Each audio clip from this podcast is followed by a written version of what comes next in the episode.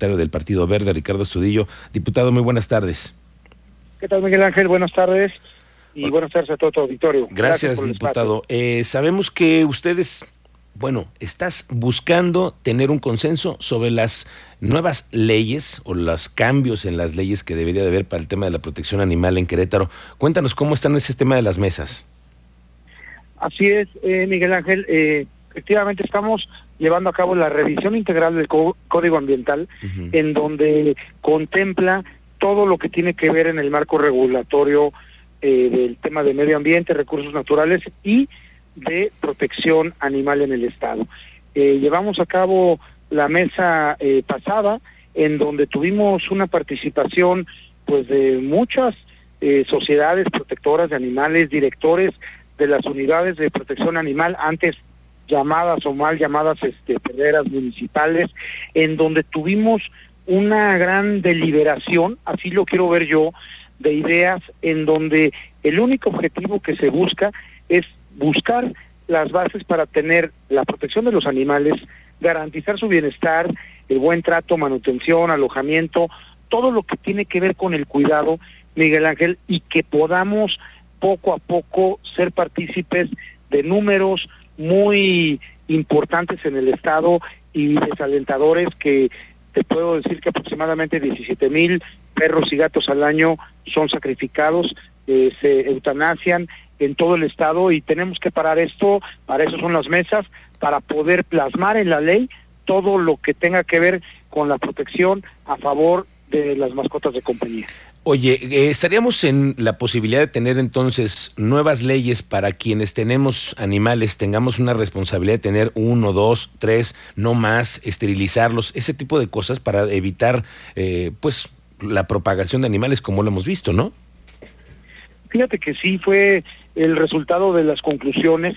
Lo que yo te puedo adelantar es de que eh, la mayoría de las personas que asistieron de las asociaciones y de los municipios pues piden que se pueda generar una nueva ley, es decir, que lo que hoy tenemos como un capítulo en el Código Ambiental no es suficiente, quieren que se reglamente eh, todo lo que tiene que ver con la infraestructura, concientización ciudadana, como lo acabas de decir, que exista realmente ese censo de las personas que tenemos mascotas, que podamos realmente generar este bienestar animal, que son seres vivos, que exista un registro de las asociaciones, de los propios animales, que realmente se pueda implementar eh, mecanismos de apoyo para poder contrarrestar también esa sobrepoblación que existe, sobre todo en la zona de semidesierto, zona serrana, eh, comunidades, y que pueden ocasionar un peligro no solamente eh, para la salud y el bienestar de los animales,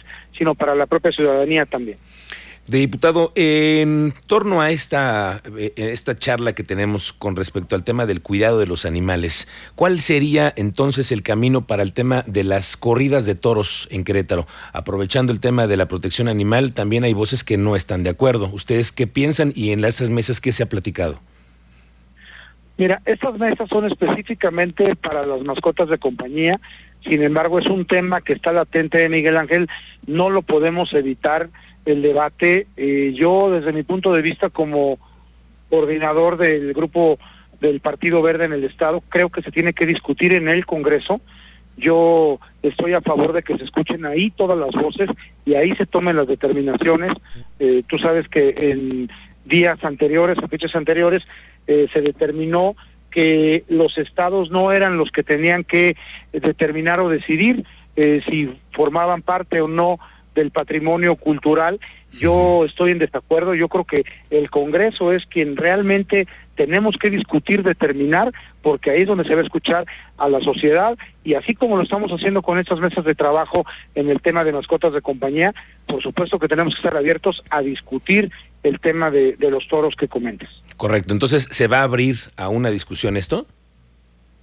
En este momento no, porque en esta ley de protección y bienestar animal solamente contempla mascotas de compañía. Se va a abrir el tema de lo que tiene que ver también con la vida eh, silvestre, que si bien es cierto está eh, reglamentada a nivel federal, eh, falta mucho en el tema estatal de poder también tener el control y tener reglamentado todo lo que tiene que ver con las diferentes especies que viven o que se eh, exportan eh, directamente al Estado. Entonces son temas que no vamos a poder eh, dejar sin discutir, de abrir las mesas como tiene que ser en, en lo que es un Congreso abierto para que toda la gente pueda ser escuchada. Lo que sí te puedo adelantar es de que avanzamos muchísimo, se tocaron muchos temas en lo que tiene que ver también con refugios, albergues, eh, hay muchísimos voluntarios y voluntarias en el estado de Querétaro que nos ayudan, que participan, pero que desgraciadamente falta esa reglamentación, que realmente se tenga un marco técnico jurídico para que se pueda llevar a cabo todas las acciones que hacen las asociaciones, que hacen los rescatistas, que hacemos los que somos propietarios de mascotas o que tenemos la responsabilidad de poder eh, garantizar el bienestar y el cuidado de lo que son las mascotas de compañía. Diputado, ¿para cuándo entonces vendrían esas modificaciones en caso de darse? tenemos como fecha límite, Miguel Ángel, el 31 de octubre. Está aprobado en el propio Congreso del Estado, por eso estamos trabajando en la Comisión de Medio Ambiente y Cambio Climático, pues a marchas forzadas. Nos quedan muchas mesas todavía para desahogar, Miguel Ángel. La siguiente va a ser la de sanciones que es un tema importantísimo en donde realmente se pueda analizar todo lo que tiene que ver con el trabajo y vinculación de la Profepa, de la, Procuraduría Estatal del Medio Ambiente en el Estado, de los jueces penales, de los investigadores académicos y de que realmente las sanciones lleguen a buen puerto, porque es una de las principales quejas que en el Código Ambiental no está bien definido ni determinado cuáles son estas sanciones. Entonces, vamos a tener que analizar desde qué está tipificado como delito ambiental, si los podemos ampliar y que realmente las sanciones no solamente queden en, llamadas eh, eh, amonestaciones ni faltas administrativas, sino que realmente se pueda eh, generar esa nueva cultura en donde en Querétaro se sancione a quien contamine o genere un daño a la conservación de los recursos naturales. Bueno, pues de aquí el 31 de octubre estaremos pendientes de estas mesas. Gracias, Ricardo Astudillo, diputado del Partido Verde. Muy buenas tardes. Gracias, buenas tardes, Miguel Ángel.